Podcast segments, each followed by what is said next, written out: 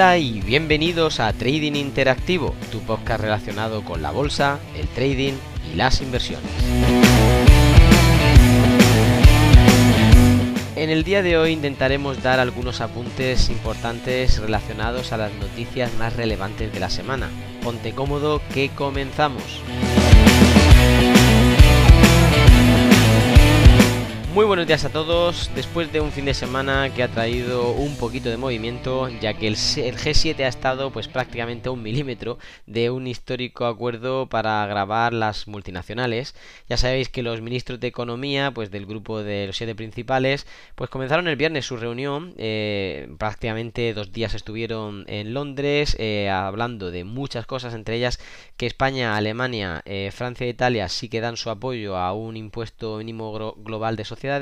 y bueno, y había otros que no tanto por, por lo menos al principio. No obstante, veremos cómo termina todo esto que han intentado poner de manifiesto en cuanto al marco de organización y cooperación del desarrollo económico prácticamente de, Europa y bueno, con afinaciones también eh, pues de parte de Estados Unidos, de Japón y bueno, y de Gran Bretaña. Eh, no obstante, nosotros vamos a ver en qué finalmente desemboca todo ello, pero mientras tanto vamos a ver el repaso general de las cosas más importantes en esta semana. Vemos un IBEX Arrancando desde los 9.088 puntos, habiendo recortado pues prácticamente un 0,60% en el día eh, de última cotización, el viernes. Hablamos de un stock 50 prácticamente en los 4.089 puntos, arrancando después de haber terminado pues un 0,25% arriba el viernes. Hablamos también de un SP500 a partir de los 4.229, habiendo terminado pues casi un 0,9% arriba y bueno, un euro dólar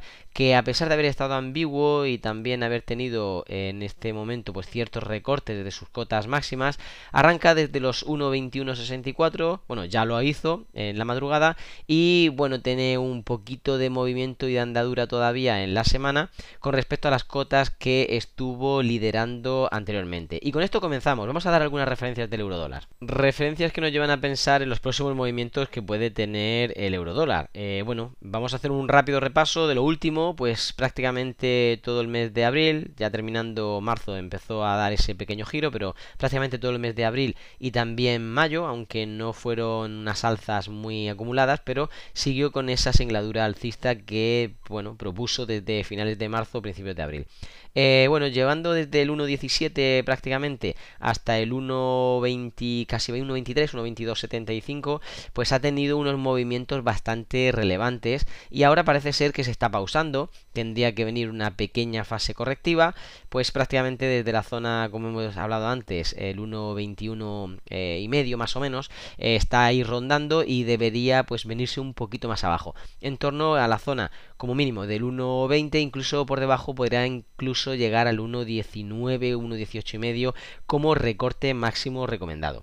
Recomendado a nivel teórico, porque ya sabéis que esta divisa va por libre y bueno, va sujeta también a los posibles movimientos que pueda tener del otro lado del Atlántico. Por último, recordar que a nivel global, pues prácticamente llevamos desde marzo del año pasado, después de haber irrumpido con gran fuerza en los mercados y con grandes caídas eh, la noticia del COVID. En marzo prácticamente fue cuando se empezó a alinear y se dio la vuelta, al igual que otros activos. Eh, bueno, empezó a subir y ha tenido pues unos avances bastante importantes, prácticamente desde el 1.06, 1.07 hasta prácticamente, como decíamos, el 1.23, que es la cota más o menos menos de referencia sobre la cual todavía está intentando bailar. Así que nada, eso es un panorama general, lo otro era más específico, pero veamos las noticias que nos acompañan en esta semana sobre las cuales debemos de incidir y enfocar para estar preparados.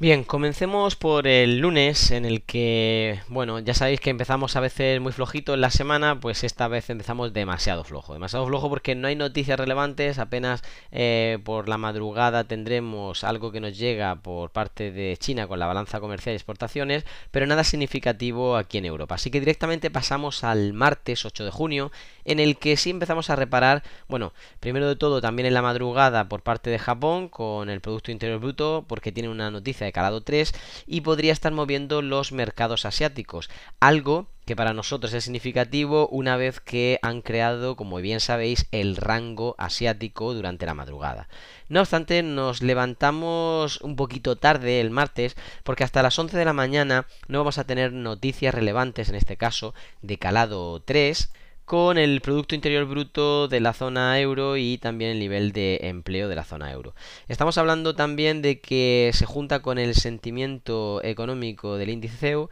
y todo esto estamos hablando de que tiene calado 3, eh, por lo cual tendremos que estar bastante atentos porque ya no va a haber nada importante hasta prácticamente las 2 y media de la tarde, llegando de Estados Unidos una referencia de calado 2, en el que la balanza comercial nos pondrá de manifiesto si la tendencia iniciada por ese Producto Interior Bruto a las 11 de la mañana aquí en Europa va a tener pues más seguimiento o directamente van a cambiarla. El miércoles 9 de junio, un día a mitad de la semana en el que podemos tener alguna parada significativa en cuanto a la tendencia, no obstante no va a ser muy impulsada por noticias, ya que bueno, no nos afectan prácticamente ninguna, ni las de madrugada en China, con índices de precios al consumidor, ni siquiera las que luego por la tarde acontecerán por eh, parte de los canadienses en cuanto al informe de tasa del Banco de Canadá o la decisión de tipos de interés. Así que nos centramos directamente en el jueves, que es el plato fuerte, es el plato principal de la semana en el que nosotros tenemos que centrarnos, sobre todo porque llegamos a una referencia cercana a las 2 de la tarde, un poquito antes, sobre las 2 menos cuarto, tendremos la decisión de tipos de interés del Banco Central Europeo. Además, tendremos también la decisión sobre las tasas de depósito del Banco Central Europeo eh, lo que hace un cóctel molotov con respecto a lo estimado y a lo previo, que están más o menos enrangados en, bueno, en menos 0,5%, pero son dos noticias de calado 3 que vienen a la misma hora. Seguro que será el plato fuerte de la semana, además aderezado pues eh, como 45 minutos más tarde, a las 2 y media de la tarde, con las noticias que llegan del otro lado del Atlántico, con el IPC de alimentación y energía y las peticiones iniciales de desempleo en Estados Unidos. Eh, por si fuera poco, también tenemos el índice de precios del consumidor que harán de todo ello seguro una, eh, bueno, una salsa bastante importante donde podemos tener el rebozado principal. Eh, ya que después, o justamente un minutito después, tendremos eh, bueno, la resolución de la política monetaria y conferencia de prensa del BCE, que obviamente eh, ya habrá dado su campanazo, como decíamos, a las 2 menos cuarto, pero a las 2 y media va a dar las explicaciones oportunas y pertinentes. Así que nos centramos ya finalmente en el viernes, el último día en el que tendremos una idea más generalizada de cómo ha ido esa reunión del G7 de la que hablábamos al principio. Tendrán el día completo, sobre todo del viernes, en el que posiblemente no harán ningún manifiesto, pero sí tendremos eh, de seguro que fijarnos al final de, la tarde, eh, para nosotros ya a las 4 de la tarde, eh, lo que será el índice de sentimiento del consumidor de la Universidad de Michigan, viniendo de parte de Estados Unidos, porque sí que podría mover mercado. Hay un estimado de 84 sobre un previo de 82.9, algo que empieza a diferir y que seguro que puede traer algunos movimientos, como digo, al final de lo que sea nuestra jornada. Recordad que aun cuando tenemos un horario completo el día viernes en cuanto a mercados, para nosotros, una vez que finalizan las noticias de las 4, incluso de las 6 de la tarde, el viernes es un día ya prácticamente eh, en el que finiquita la semana y en el que no prestamos mucha atención después de esta hora. Lo digo más que nada porque hay posiciones netas no comerciales del petróleo, del SP500 y de, bueno, otras eh, relacionadas con el oro eh, por parte de Estados Unidos que van a dar algunos informes. Son noticias de calado 1, sucederán aproximadamente sobre las 9 y media hora española, por lo tanto no son tan relevantes ni merece la pena esperar a ellas. Y bueno, tras las referencias en las noticias europeas de mejor calado o mayor alcance, pues vamos a finalizar haciendo un breve repaso sobre lo que aquí en España podemos estar viendo más interesante. Fijaos, tenemos eh, por parte de Solaria, Endesa y Ferrovial pues una gran mejora en cuanto a la recomendación en bolsa por parte de los analistas para por lo menos este año 2021.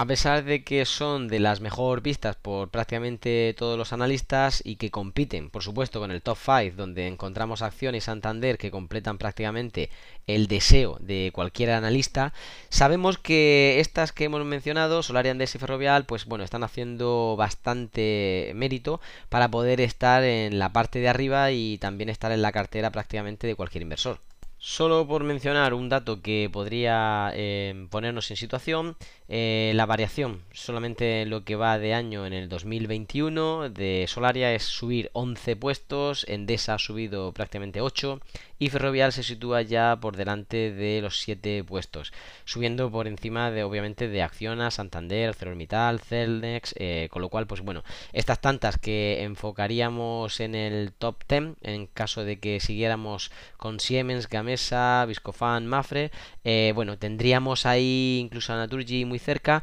Todas estas que son prácticamente las 10 que mejor lo han hecho, eh, bueno, ya tenemos a Solaria, en y Ferrovial encabezando y liderando este grupo. Por lo tanto, mm, las perspectivas son bastante buenas con respecto a ellos. El grupo de analistas y expertos eh, reunidos por Faxet mantiene su consejo de compra y calculan pues un potencial alcista bastante interesante para los títulos de prácticamente todas estas a lo largo de lo que queda todavía del 2021. Así que nada, espero que haya sido de vuestra ayuda, que podamos seguir teniendo enfoque sobre lo que tenemos que hacer en esta semana y bueno, esperamos que tengáis una muy feliz semana de trading. Se despide de todos ustedes, Rubén López.